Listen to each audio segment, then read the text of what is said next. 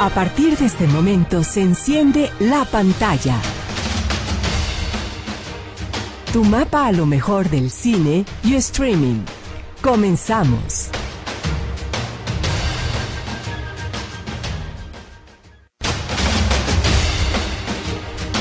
Hola, hola, va un saludo especialísimo a todas, todas las personas que hoy traen, portan colores emblemáticamente futboleros.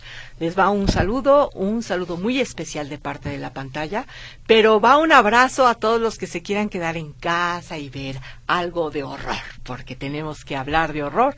Poncho Casas, bienvenido, ¿cómo estás? Pues muy, muy contento. Este, tenemos eh, un programa el primero de octubre, o sea, y el anterior sábado todavía estábamos arañando el final de septiembre. Como con colores patrios, ¿verdad? Y luego, ándale tú. Ahora vamos a hablar ya fue octubre. de octubre. Vamos a dedicarle todo el mes un poco al horror. Vamos a estar eh, viendo películas importantes, recomendando películas eh, que les pueden gustar a los fanáticos. Vamos a hacer un recuento de la historia. Hoy vamos a hablar de los vampiros, por ejemplo. Y bueno, en este caso también hablaremos del 2 de octubre. Que no se olvida. Que no se olvida. Y que no tiene nada que ver con vampiros, pero sí de monstruos de, y de algo monstruos, más. sí. Por supuesto. Entonces, como es día de meterle así como con todo al horror y a los vampiros, todas los regalos que son cinco pases dobles para este fin de semana y hasta el viernes que entra, los vamos a dedicar a todas las personas que también les gusten los vampiros. Claro. ¿Verdad, Poncho? Entonces, ¿qué te parece si nos dices qué película o qué vampiro o qué actor personi- personifica un vampiro que para ti es así como inolvidable? Nos contactas vía telefónica aquí a Radio Metrópoli 33 38 13 15 15, también 33 38 13 14 21 y el WhatsApp que ahora sí está en plena acción. ¿Cómo estás, Jania?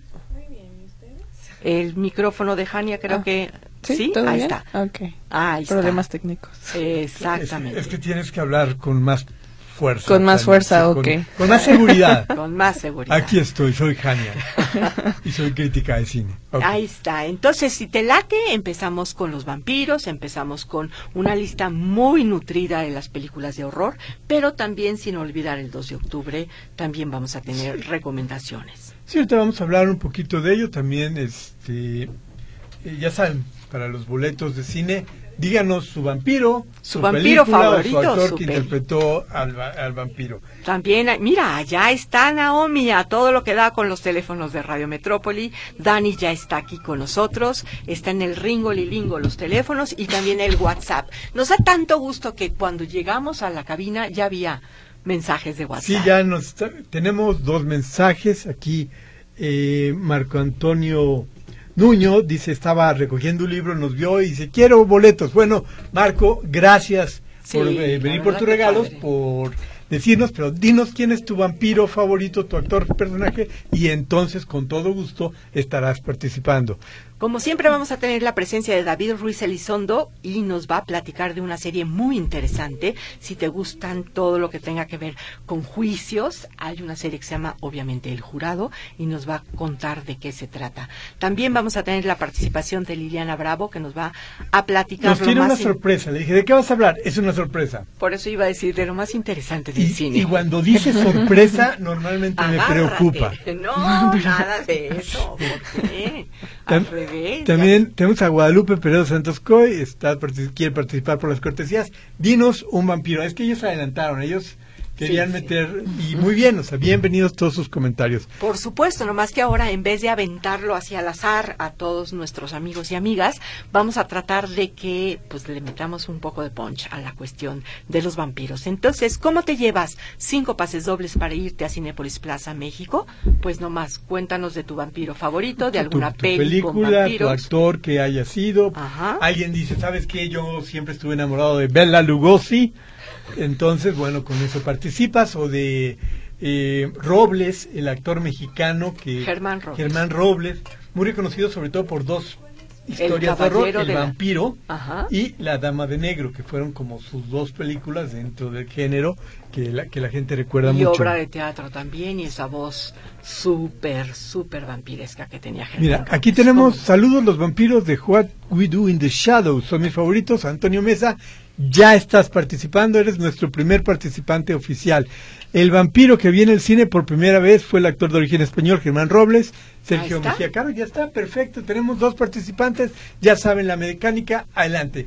Y arrancamos con el 2 de octubre, que es uno de los temas... Aunque andamos por el 7 de octubre, no importa, hay que tomarlo. Hay que retomarlo porque es un hecho importante y porque sigue presente, sobre todo con esto de Ayotzinapa, que sigue esa cuestión del ejército, de los peligros de tenerlo eh, cuidando la seguridad y dándoles tanto poder. En el 68 vino esta situación tremendamente desafortunada que no fue exactamente por un movimiento de izquierda, sino fue un movimiento, se tomó por izquierda y fue reprimido como tal, era pero era un movimiento mundial.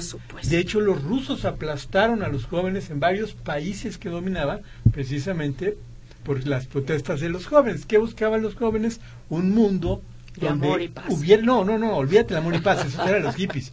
Era un mundo donde ellos tuvieran algo que ver. Claro. La gente se dio cuenta que no estaba preparado el mundo para ellos y no había espacios. Entonces, de ahí viene eh, parte del movimiento que termina en Tlatelolco con la matanza de los estudiantes y la participación del ejército con el batallón Olimpia. Entonces le recomendamos rápidamente El Grito, que es un documental que se hizo, un, mexicano que estaban ahí grabando todas las imágenes y unos años después el autor del grito se suicidó incluso porque bueno fue perseguido está en movimiento quedó muy muy mal después del hecho. Muy dañado por supuesto. También hay que hay que recordar una película cuanto más interesante porque se filma en un cuarto y en un pasillo y unas escaleras pero casi no hay no hay una sola toma de lo que está pasando afuera. Ahí está María Rojo, ahí está Héctor Bonilla y la película es titulada Rojo Amanecer. Sale Palomo, salen los bichiri y es, es, un, es tal cual, en un cuarto se esconden los estudiantes, al final llega el ejército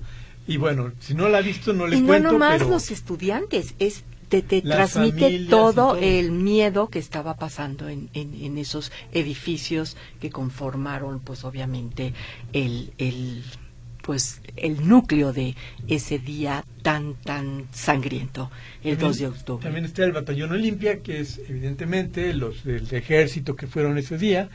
Y por último, tenemos una serie muy buena que hablamos ya hace unos años de ella, que la pueden encontrar en Amazon, que es Un extraño enemigo, que es, está hecho en dos temporadas y ve a través...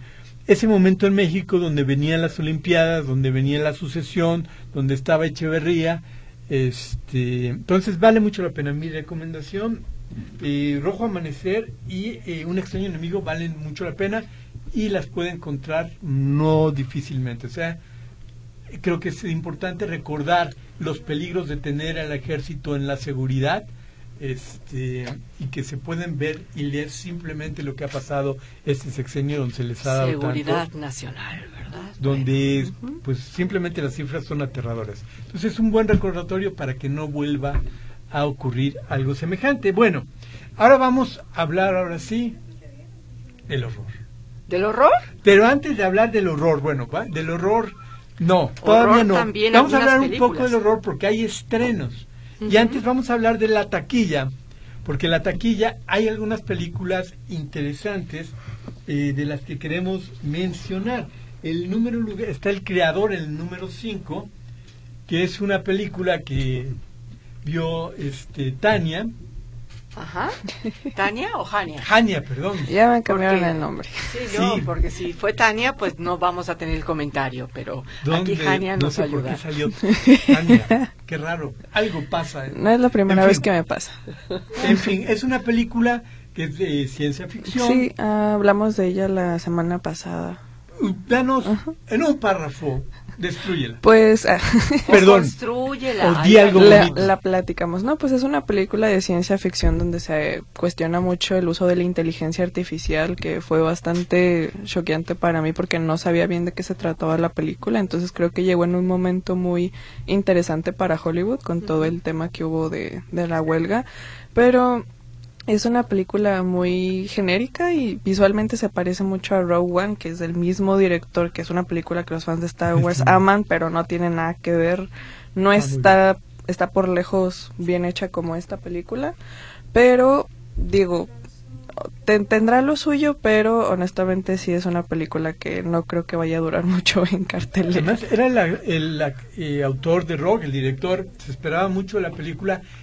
Es esas cuestiones donde es, algo que quiero comentar rápidamente, porque a veces decimos, oh, malditos directores, malditos guionistas, no hacen nada bien. Sin embargo, el, el poder de los estudios que obligan a hacer cambios para que según ellos sea comercial la película, muchas veces versiones y súper exitosa, eso también. Y termina perjudicando. Termina perjudicando simplemente porque hacen cosas que, que nunca, no, no, tienen la versión original. Por eso las películas indies o de bajo presupuesto, donde el director dice, es mi historia, mi obra, y la voy a hacer bajo estos lineamientos, funcionan mucho más. Y es uno de los peligros que ha ido destruyendo mucho el cine en cuanto a que cada, cada vez tenemos menos variedad, cada vez tenemos más películas que se parecen a, todas, y eso es algo que creo que también está alejando al público del cine. Bueno, el número cuatro, ya hablamos del creador, eh, que llama, es el creador en inglés, Resistencia en español. El número cuatro es Sobreviviendo mis 15, que es de Chava Cartas, que es muy bueno en la comedia. Sobreviviendo mis 15 es una película, bueno, si usted sabe, eh, tiene hijas jóvenes que van a cumplir 15 y dice, papá, quiero mi fiesta, ya sabe lo que se está metiendo, es terrible. Y esta es una parodia un poquito de esto, es divertida, Chava Cartas es un buen director. Eh, ganó 20 millones de pesos este fin de semana, no es malo para una película mexicana. Pero ya, trae acumulado 40, entonces, pues bastante extenso y es muy recomendable Chava Cartas. En el sitio número 3 sigue La Monja dando de qué decir y ya trae un mm, acumulado de 359 millones de pesos, entonces, y un total, a ver, Alfonso, ayúdame con esto. Es que La Monja tiene un total de 55 ah. millones de dólares ah, este, entonces son dólares, perfecto. Y aquí en el territorio nacional, pues ya va con sus 350 y tantos, entonces no va nada, pero nada mal. En un segundo sitio, ahí tenemos eh, esta película interesante, X, el juego del miedo, bastante interesante. ¿Quién la vio? ¿Alguien de nosotros? Yo, También la vio Jania. ¿Y qué te cuentas? Ah, pues digo, para los fans de, de So, que es de Jigsaw, es una saga eh, los, fans del terror son muy fieles, entonces yo creo que le va a ir muy bien esta película, pero sí, pues es bastante extraña y digo, llevan a, nuevos límites y con este juego que ahora se volvió personal para Jigsaw, pues ya le dan un nuevo un nuevo giro a la historia, pero pues ya llevamos 10 películas, entonces... Sí, ya necesitan, bueno, pero ese nuevo giro posiblemente vaya a traer nuevas películas. Es interesante porque a veces cuando se replantean una franquicia, regresan al origen. Lo mismo hicieron con Halloween, cuando se habían hecho ocho películas y regresan a la segunda película para darle más interés y sacar eh, una nueva versión. Pero en primer lugar tenemos Paw, Patrol. ¿Y, por qué se ríen? Pues, pues es bueno que haya una película familiar. de hecho, es chistoso. Es chistoso porque está rodeado de monjas, asesinos seriales. Y es una película para niños que vale muchísimo la pena. Y es, bien hecha, entonces. Está muy bien hecha. Vale, si tiene sus hijos, no sabe qué hacer con ellos, vaya y llévelos a ver esta película. Fenomenal, la va a pasar muy bien, van se van a divertir. Hipnotizados por una hora y cuarenta minutos. Van a aplaudir, van a cantar. Se la van a pasar bien. Está muy bien, es una película todo un que funciona muy bien. Qué maravilla, ahí está. Entonces ya lleva un montón de dinero, no es por nada. 55 millones de dólares, En, Estados Unidos, que no es tanto, o sea, a nivel mundial ha recolectado 55 millones de dólares. Otra vez los problemas de taquilla siguen presentes, no y no tiene que ver a veces con la calidad de la película, sino con este bajón que se ha tenido durante los últimos este, años que ha provocado eso. Pero bueno, vamos a hablar de los estrenos rápidamente, tenemos algunos estrenos, algunos que nos gustaría que no hablamos de ellos, pero bueno, tenemos La Puerta No le pegues tan fuerte a la mesa, por La, favor. la puerta. Está enojada con Y este eso que no la vio, Sí, pero. ¿Cómo se llama la puerta? imagínate. En inglés es the portable door, es como la puerta portable o algo así. ya acá Pues es que sí es portable, es transportable la Era puerta. transportable la puerta porque se hacía muy pequeñita. Era una toalla. A ver, Anita. No des spoilers, por favor. Anita. Ay, no creo que sea Sí. un spoiler. Se construyeron las cosas como muy... Cuéntanos, tú cuéntanos, Anita, ¿viste la película? Y ahorita vamos también con Jania. Pues sí, este, yo creo que Hania y yo vamos a estar de acuerdo. Es una película que entra en dentro del género de de, De mejor no la veo. de aventuras, comedia fantástica, sí, pero la situación es que tiene muchas reminiscencias con un mundo creado ya por Harry Sí. Potter y J.K. Rowling. Entonces es importante que pues que no se vea tan copiada la cosa, ¿no? Es una coproducción Estados Unidos-Australia, tiene muy buenos actores, pero creo que no que sabemos qué hacen ahí. Al parecer no hay suficiente trabajo en Es- Australia. hay que comer. Ni para Christopher Waltz. Y fíjate, exacto, y, y dentro de los dentro de las compañías también están en, la, en las compañías de, que produjeron esto, la compañía de Jim Henson, este es superhombre para los para los Muppets, entonces pues ni la comedia le salió bien a esta producción. Está, está muy rara la, Ajá, la película. Es extraña, pero De bueno. hecho, en las salas de cine le están poniendo en una sola sala con dos funciones al día. Es decir, ellos dicen, esto no va para ningún lado, vamos a ponerla y que en una semana salga, o sea, dos.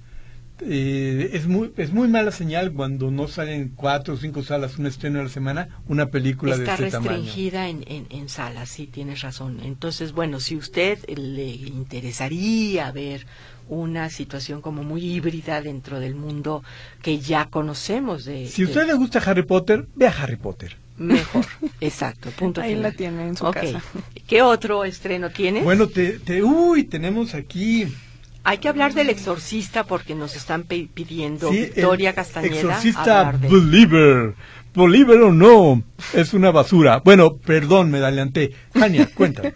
Bueno, El Exorcista Creyente, que es una, no sé, realmente secuela, rem- remake, reboot, no, no tenemos como que un, un nombre, un concepto para esta película, pero fue dirigida por David Gordon Green, que de hecho es el que hizo el reinicio de la saga de Halloween, lo cual depende de usted, no sé si es buena o mala señal, para mí fue mala señal, pero el tráiler se veía bastante prometedor. Y la verdad es que está más chido el tráiler que la película. Igual de la puerta secreta o la puerta mágica, los trailers obviamente tienen ese fin, jalarte para que no te pierdas la película y luego de repente la película no da el ancho del trailer, ¿no? Sí, de para hecho nada. dicen que los primeros minutos son lo mejor, que es como una especie de documental basado en lo que pasó en la primera película y que después ¿Quién sabe qué Ya pasó? este no sabemos qué pasó. En, en realidad pues se trata básicamente de que dos niñas que son amigas se pierden en el bosque, regresan tres días después, no recuerdan qué pasó y no tienen como una noción del tiempo. Entonces empiezan a actuar, ya, ya se la saben, empiezan a actuar extraño, empiezan a, hacer cosas raras, su cuerpo se empieza a descomponer de cierta manera y dicen hay algo raro aquí pasando. en realidad se descubre al final de la película que fueron a una fiesta rave. Entonces, este ya van a exorcizar el lugar y se acaba. No- no Victoria, ojalá que no te no te vayas a ir este como desanimada de esto, pero pues no trae buen puntaje, pero de todos modos si te quieres Tiene, tiene cosas interesantes. Las niñas, por ejemplo, se roban la película completamente porque, bueno, ahora no son, no son una, sino son dos niñas las que son poseídas. Digo, no es un spoiler la película, pues es el exorcista, ¿no? Pero hay un motivo bastante interesante del por qué son ahora dos niñas. También se junta más de una religión, no solo la católica, que ahí pues siento que no supieron muy bien cómo manejar esa situación más en la escena del exorcismo como tal. Es un desastre pero las la verdad es que las niñas se, se la rifaron en cada escena que tuvieron. Pues tenemos muchísimas recomendaciones de películas de horror si les gusta el género. Vamos, a- Anita, ¿quieres decir los Solamente comentarios? que están, bu- bueno, estamos padrísimos. Mucha gente está muy emocionada con esto de llevarse el pase doble para irse a ver películas. Erika Isabel Cornejo Trujillo dice, el mejor vampiro es el que decía, ¿vas a venir o tienes miedo? El buen Germán Robles. Gracias, Erika. Nos acordamos perfecto de este momento. Sara Reina Cázares, saludos y no me acuerdo de los vampiros, pero sí se acuerda de Antonio Banderas en entrevista con el vampiro Igual que seguro. que te fascinó. Sí, también, y Brad Pitt y Germán Robles. Gracias, Sara, por eso. Liliana Anguiano nos dice saludos y el único vampiro que conozco es Germán Robles. Gracias. Y también Leticia Aguilera dice lo mismo. Yo conozco al vampiro mexicano de Germán Robles. Pues qué padre que estén tan entusiasmados. Aquí seguimos con teléfonos abiertos, también con el WhatsApp que ya está muy nutrido. Ahorita vamos a desahogar un poquito de eso, pero nos tenemos que ir a un ligerísimo corte comercial. No sin antes decirte que los teléfonos, si ya los conoces, son el 33 38 13 15 15, 33 38 13 14 21 y ahora sí el WhatsApp que sí Es- funciona. Sí, el 33 22 23 27 38. Seguimos con David Ruiz Elizondo. Si le tienes alguna pregunta que hacer, adelante.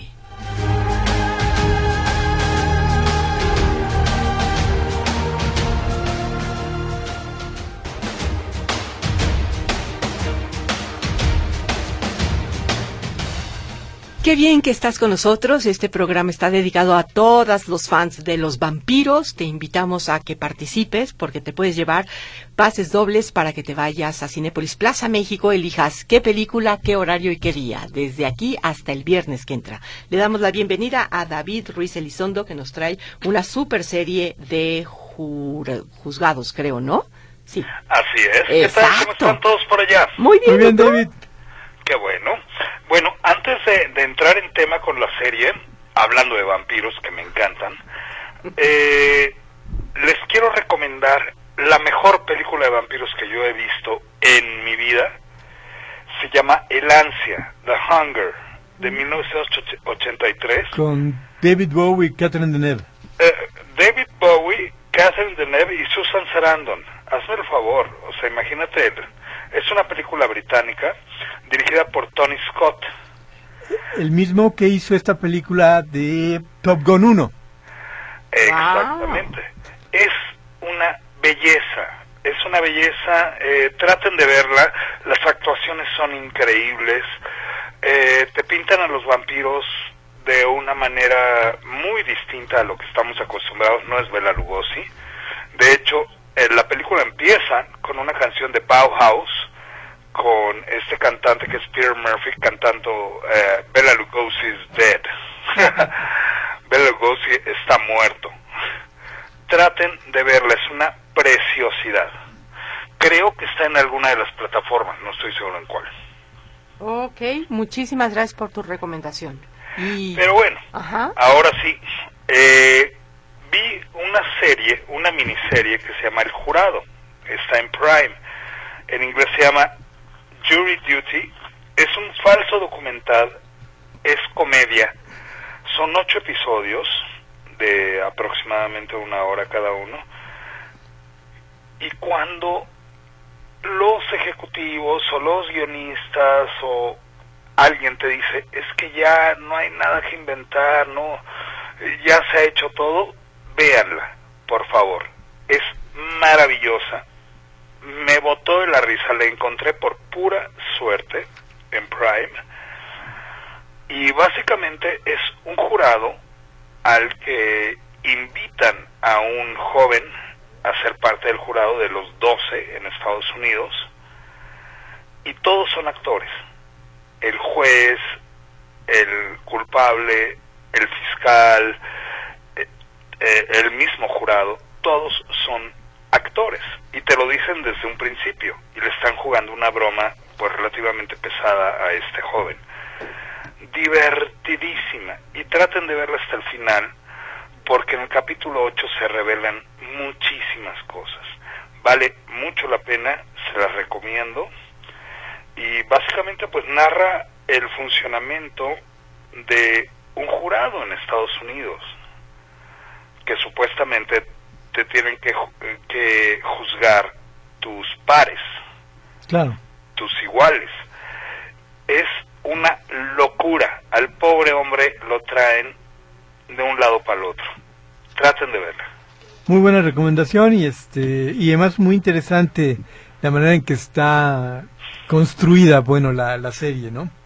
Es que fíjate que, que, que es, es, es un formato entre reality y mockumentary, le llaman, eh, eh, como un documental falso, maravilloso. O sea, realmente yo hace mucho tiempo que no veía algo así. Pues, Tal cual eh, es verdaderamente, eh, bueno, está nominada a, a varios Emmys, se convirtió en un fenómeno. Traten de verla.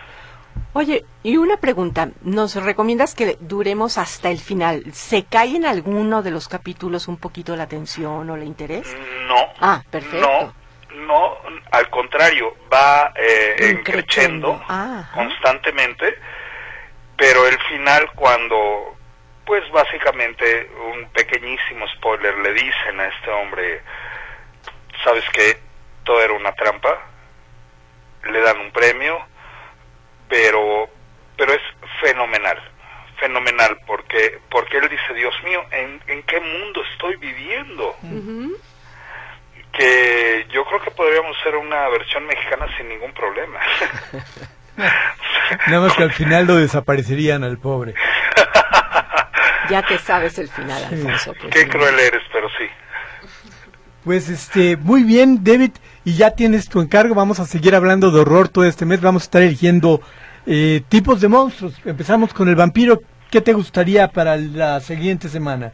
Sí, hoy me fui con una comedia, pero eh, sí, para la siguiente semana me gustaría, eh, ya una vez había platicado de cómo ha evolucionado el horror, cómo al principio eran monstruos clásicos, las brujas, eh, el vampiro, eh, Frankenstein y los zombies, digamos, ¿no? Ajá.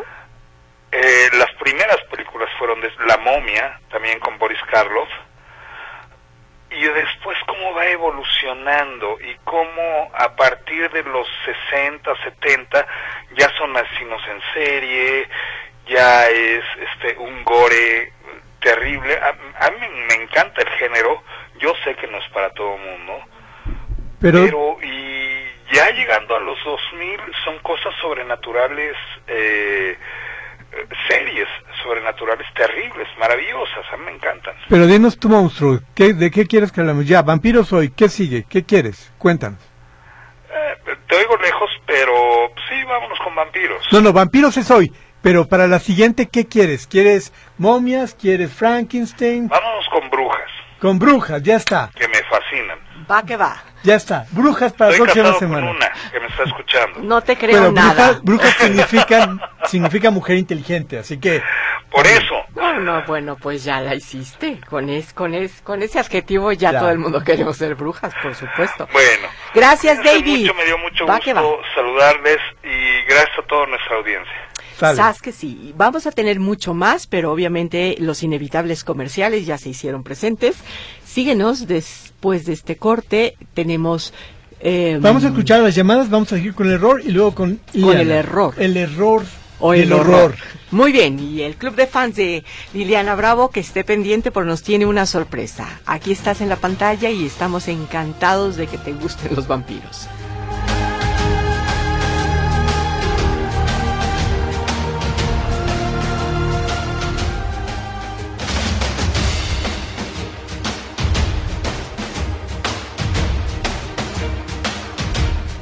Aquí estamos divertidísimos viendo todos tus comentarios. Heriberto, eh, Heriberto Enciso Villarreal se acuerda perfecto del señor Germán Robles, pero también le encanta Chiqui Drácula. Entonces ya estás anotadísimo. ¿El ¿Qué? árbitro o el personaje infantil? Yo creo que el personaje Sí, infantil. porque el otro es No terrible. te vayas con eso, por favor.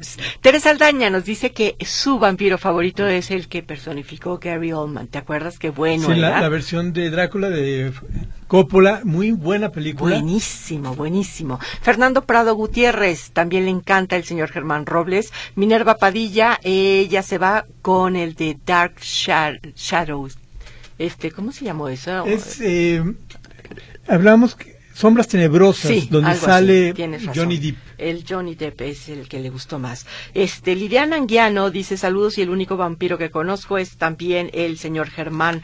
No, pues Germán Robles va ganando, definitivamente. Josué Castillo Olmos, gracias. El único vampiro que conozco es Los que me tomo cuando tengo sed. Ah, bueno, pudo ser, pudo ser los de Hacienda. Anda súper de humor el señor. Eduardo Alonso López Flores, gracias por estar con nosotros. Este, le gustan mucho las recomendaciones. También tenemos por aquí los comentarios de Jorge Padilla acerca del 2 de octubre. Muchas gracias por estar con nosotros y tomarte la molestia de escribir. Eh, ahí rápidamente comentando, estamos hablando del 2 de octubre y hablamos de algunas películas o series que pueden ser interesantes para que la revise. Evidentemente, nuestros comentarios no es un ataque al ejército, sino el peligro de tenerlo haciendo cosas que no le corresponden, como la seguridad pública, que pueden desatar eh, problemas. ¿sí? Eh, nos mencionan también del plan DN3 que ayudan, es correcto. Por supuesto. Es muy importante el ejército. ¿Qué haríamos sin el ejército? Pero a veces, en ciertas circunstancias, ponerlos ahí complica y puede generar eh, tragedias también.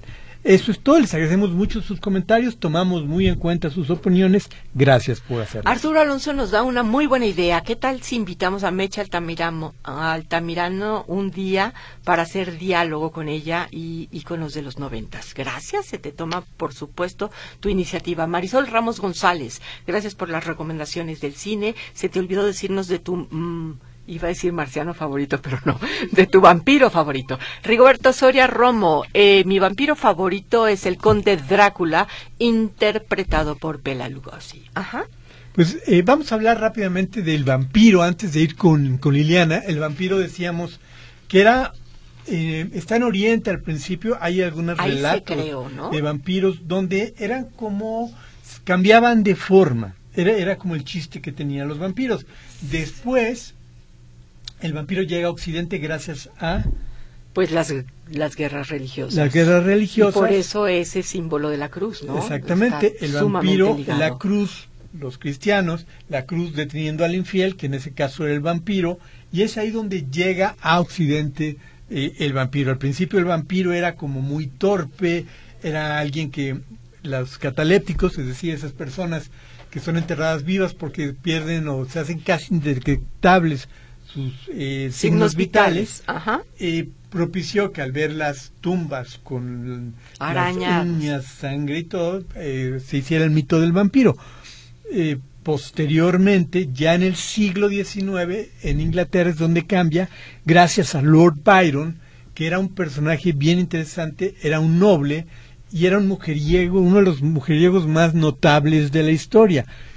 Él escribe un primer texto, un poema que se llama Vampir, y su secretario Polidori hace una historia de vampiros donde el vampiro es un mujeriego y la perdición de una mujer donde usa a Lord Byron como referente. De ellos es también famoso, ya lo habíamos comentado algunas veces, se reúnen con el poeta Shelley y su esposa Mary Shelley y hacen la apuesta de a ver quién puede hacer la mejor historia de horror esa noche y ella saca Frankenstein, o sea, unos tiempos increíbles para el horror. Para el horror. Por supuesto. Y el vampiro ahí toma un giro sexual. ¿Por qué toma ese giro sexual? Y es interesante hablarlo porque era una sociedad muy contenida, eh, y eso trataban de ocultar toda la cuestión sexual. Por eso los monstruos sexuales se hicieron tan populares, en este caso el vampiro. Y el vampiro más famoso que conocemos es el de la novela de Drácula de Bram Stoker, basado mucho en Vlad Tepes, el empalador, que luego eh, llega a Inglaterra y empieza a hacer un desastre y a chupar sangre y demás. Y tiene varias versiones. La primera versión de esta película es la de Nosferatu, que es hecha en Alemania, es parte del expresionismo alemán, y que este, no nunca le pagaron los derechos a Stoker y condenaron a destruirla, afortunadamente no lo hacen. Es, un película, es una película maravillosa. Hace poco hablábamos que el viaje del vampiro en el barco lo toman en una película hace poco de horror. Este, en fin, es una historia muy buena que luego se, se haría nuevamente en los setentas eh, en Alemania. Este, sería una versión muy buena. Luego en Estados Unidos sería el Drácula con Bela Lugosi, donde serían versiones también en español. En, en la mañana filmaban en inglés con eh, Bela Lugosi y en la noche filmaban la versión hispana que iba a salir para Latinoamérica en el mismo estudio. Después, bueno, tenemos un montón y montón de vampiros. Déjenme mencionarles rápidamente eh, algunos.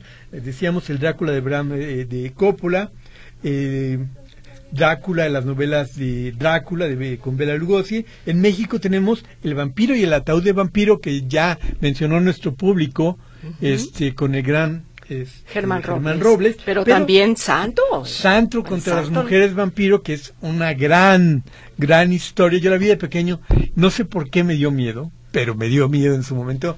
Éramos un niño y me escondía tras las cortinas. También tenemos ¿Pero la seguías viendo o qué? O sea... Bueno, se la, la, veía y ya me escondía y luego la volví a ver y en fin.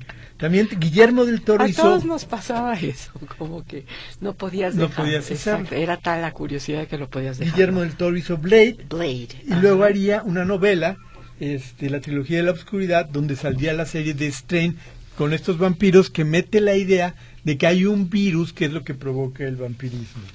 Eh, en fin, hay un montón de historias, hay algunas muy buenas, hay unas muy malas como Moebius. Los Los Muchachos Perdidos, un clásico de los ochentas, buenísima, con este Sutherland y eh, todos estaban en una isla, algo así. Era en, no, en, una playa, era, ah, en un lugar donde pues era como de descanso, iban los vacacionistas y los vampiros se divertían, tocaban rock y chupaban mucha sangre. Y también tenemos ahora la Hora del Vampiro, basada en una novela de Stephen King, buenísima, una serie que se hizo en los ochentas. Tenemos la serie de True Blood, y que también acaba de hacerse hace unos años y que acaban de poner nuevamente, la pueden encontrar en varios lugares. Y por si fuera poco, este, también tenemos algunas historias eh, de horror que se están manejando. Puede usted buscar en, en Amazon Prime eh, el canal tiene cientos y cientos de películas de horror que usted puede bajar. De todo lo que usted quiera, ahí están las películas de horror. Y también en HBO Max están todas. Bueno, ahora tenemos a la güera con nosotros que nos tiene una sorpresa. Hola, güerita, bienvenida al programa. Hola, ¿cómo están? Esperándote, esperando la sorpresa también. Oigo a Salma. Ay, la sorpresa.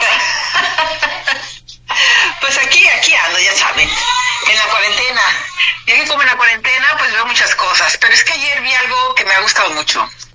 Bueno, a mí, a mí me ha gustado. Espero que ustedes también. Se las voy a recomendar. Pues que ayer, el 5 de octubre, se estrenó. Bueno, lo que pasa es que también es que a mí me gusta. Este estrenó, pues, el la, la, serie documental de Beckham, de David Beckham dirigido ah, por Peter Stevens. Y la verdad es que está, está muy bien, pero está muy bien desde el punto de vista como, como se aborda. Porque no sé si fue el año pasado o a principios de este año que vi en Star Plus, no sé si ustedes vieron Bedham Save Squad, que está padrísima también, donde él regresa al barrio donde él vivió de niño, fue al equipo de fútbol que él hacía de niño y, y hace algo muy aspiracional con los chicos, les enseña pues amar el fútbol, lo que es el, significado, lo que es este llegar a ser una un futbolista destacado, un campeón, un seleccionador este mundial y les enseña todos esos valores. Y es muy bonito y al final termina comprándoles unos uniformes a los chicos que son chicos working class como se dicen. Es es ver la Inglaterra de otro lado no sin los reyes sin los príncipes sino esto. Y ahora sale el documental de Belgium que la verdad está muy muy interesante porque lo toman también de este lado abstracto de este lado sobre, sí vemos sus logros, vemos obviamente su vida futbolística como, como ha sido, que vemos solamente el éxito, pero no vemos las cosas por las que ha pasado para lograr ese éxito, ¿no? Y lo que más me llamó la, me llamó la atención fueron las cosas mediáticas, que bueno, en aquellos tiempos todavía eh, no había tanta red, las, se usaban tanto las redes sociales como, como hoy en día, todavía en el 2000, como cuando él entró al, al Madrid, etcétera, pero en el 98, por ejemplo, cuando él cuando ellos son eliminados con Argentina en aquel partido en penaltis donde él es expulsado por pues por la culpa de Simeone, que no lo soporto, por cierto, de, Simeone, en donde, bueno, se, se, hace, se hace un clavado y él, este, pues ahí, ya saben, con la pasión y, y con todo el, el feeling del juego, pues eh, a levantarse da una ligera patada que no deben de haber expulsado, le expulsan y no se lo perdona la afición, no se lo perdonó, ya que ellos pierden en, en penales en el Mundial de Francia 98 y bueno, la afición, y ahí es donde está interesante ver cómo la afición después de ser, de tener un ídolo como la afición y que sucede también hoy en día que con las redes sociales las ciertas personas o las personas se creen con esa autoridad moral y esa autoridad machacar los famosos haters, pero llegar a unos niveles excesivos realmente espeluznantes, ¿no? Este, de, de amenazarlo de muerte, de escupirle por la calle, de decirle que van a secuestrar a su hijo, que acaba de nacer su hijo Brooklyn, su primer hijo, eh, etcétera, unas, unas cosas que fueron cinco años en donde eh, no, no, no se lo perdonaba la afición y, y que fue súper, súper difícil para él y cómo pues, la fortaleza mental de todo atleta hace que las cosas, pues, ir superando y cómo entra en depresión, cómo le ayudan sus amigos, eh, etcétera. Y está, está muy, muy interesante, está muy bien abordado, está muy íntimo dentro, él es entrevistado a cámara. Eh, y también hay otras entrevistas, bueno, otros testimonios, sobre todo de Ronaldo, de Figo, de, de, de Alex Smith, de, su entrenador, del Manchester United, de su padre, de, su madre, ¿no? Y, son también esos puntos de vista de ver cómo los momentos más difíciles que fueron eh, esa parte y la parte cuando lo acusan o los, los medios hacen eh, sobre la infidelidad que él tuvo que se supone que tuvo porque lo superó junto con su esposa, habla de, de, del amor de su hombre y aparte vemos que es un hombre muy de familia, un hombre que desde que, que lo incitaban mucho pues a, a, era guapo, bueno es un hombre guapísimo, este famoso futbolista y en aquellos tiempos pues que lo, lo, llevaban y que él era pues un hombre, se ve un hombre hogareño, ¿no? Que solamente quería hacer fútbol y estar con su familia. Y eso es lo interesante, ¿no? Porque a veces con esas personalidades no vemos esa, esa parte tan íntima o esas partes tan, tan humanas ¿verdad? Tan humanas que, que son igual que nosotros, seres humanos, nada más que tienen ciertas este, profesiones o vocaciones o son exitosos, depende de, todo esto. Pero este, está, está, muy interesante porque también vi el de Andy Warhol, el diario de Andy Warhol, también véanlo, también está tomado muy así de esa forma personal, una parte de Andy Warhol que, que me impresionó. Yo no soy muy fan de Andy Warhol, pero reconozco que es obviamente eh, el significado que dio al arte pop y está también muy, muy, muy interesante, muy, muy, similares ambos, ambos documentales en, en, en, en donde se muestra la persona vulnerable, la persona que es no es el ídolo, sino la persona, el ser humano, esos valores. Y es por eso que yo les recomiendo que si por ahí usted quiere pasarse el fin de semana haciendo zapping en Netflix, vea Bethlehem, de verdad, está, la va a pasar muy bien. Si usted es fan de Bethlehem, la va a pasar muy bien. Si no es fan, pues bueno, pues ahí se deleite el ojo, porque la verdad es que quedó tan guapo su casa y además presta su habla mucho Victoria Bethlehem también, cosa que, que, pocas veces vemos, está muy bien llevado, la verdad es que me, gust, me, me gustó muchísimo y estoy muy feliz de haberlo visto. Está muy bien, Yo te lo recomiendo, yo te lo recomiendo. La verdad que pasa, va a pasar usted un buen rato, es una serie de documentales, son cinco capítulos creo, y, y son muy llevaderos, muy, muy amigables y muy aspiracionales y sobre todo sobre todo es de que en cualquier momento lo, lo, lo, ponen, en cualquier momento todos, todos, todos en nuestra vida hemos tenido momentos muy, muy, muy difíciles, momentos en donde nos llueve sobre mojado, como decimos nosotros, y cómo se sale adelante, ¿no? Y se sale adelante simplemente con, con esa fortaleza mental, con el apoyo de la, de la, de la gente que te quiere y teniendo un objetivo y sobre todo no creyendo lo que estas personas inventan o dicen de ti, sino si estar siempre pues digamos, siendo honesto con tus valores y con lo que tú has hecho, ¿no? Siendo con esta honestidad. Y, eso tiene este, este documental. No eh, hablan sobre un Bedham, eso vulnerable, en donde no le fue fácil muchas cosas. Y lo más sorprendente es ver cómo, la, cómo el, a veces como público, con los atletas en este caso, si, si no ganan un partido o algo, cómo nos es terrible. Encima, sin importar claro. todo el daño colateral que hacemos, ¿no? Con, con, con eso, porque hay gente que se pasa, ¿eh? Se pues pasa. Se pasa. Fuerita, muchísimas gracias. Este, nosotros te cortamos aquí porque no queremos pasarnos del tiempo. Eh, te agradecemos okay. mucho. Gracias por la recomendación. Y, qué bueno, bueno que sigas en cuarentena porque nos traes cosas muy interesantes padres. y traes muy buen humor. Mil gracias. Va un abrazo hasta por allá. ¿eh? Un abrazo, hasta luego. Adiós. Greta. Saludos a. Bye. pues vamos a los, a los ganadores de los vampiros. Oye, aquí hay una anécdota maravillosa que no quiero dejar pasar. Buenas tardes, es la primera vez que los escucho. Disculpen si no menciono su nombre. Me tuvo que orillar porque voy manejando una moto para escribirles. Ay, hermoso. Le encantó Germán Robles, es su Drácula favorito, su vampiro favorito, perdón. Y bueno, te mandamos un abrazo muy, muy grande. Ya estás anotado. está. Ganadores. Listos. Ganadores, ¿quiénes son? Heriberto Enciso, Antonio García, Juan Manuel González, Liliana Anguiano y Erika Isabel Cornejo. Otra Nuevamente. vez. Heriberto Enciso, Antonio García, Juan Manuel González, Liliana Anguiano y Erika Isabel Cornejo.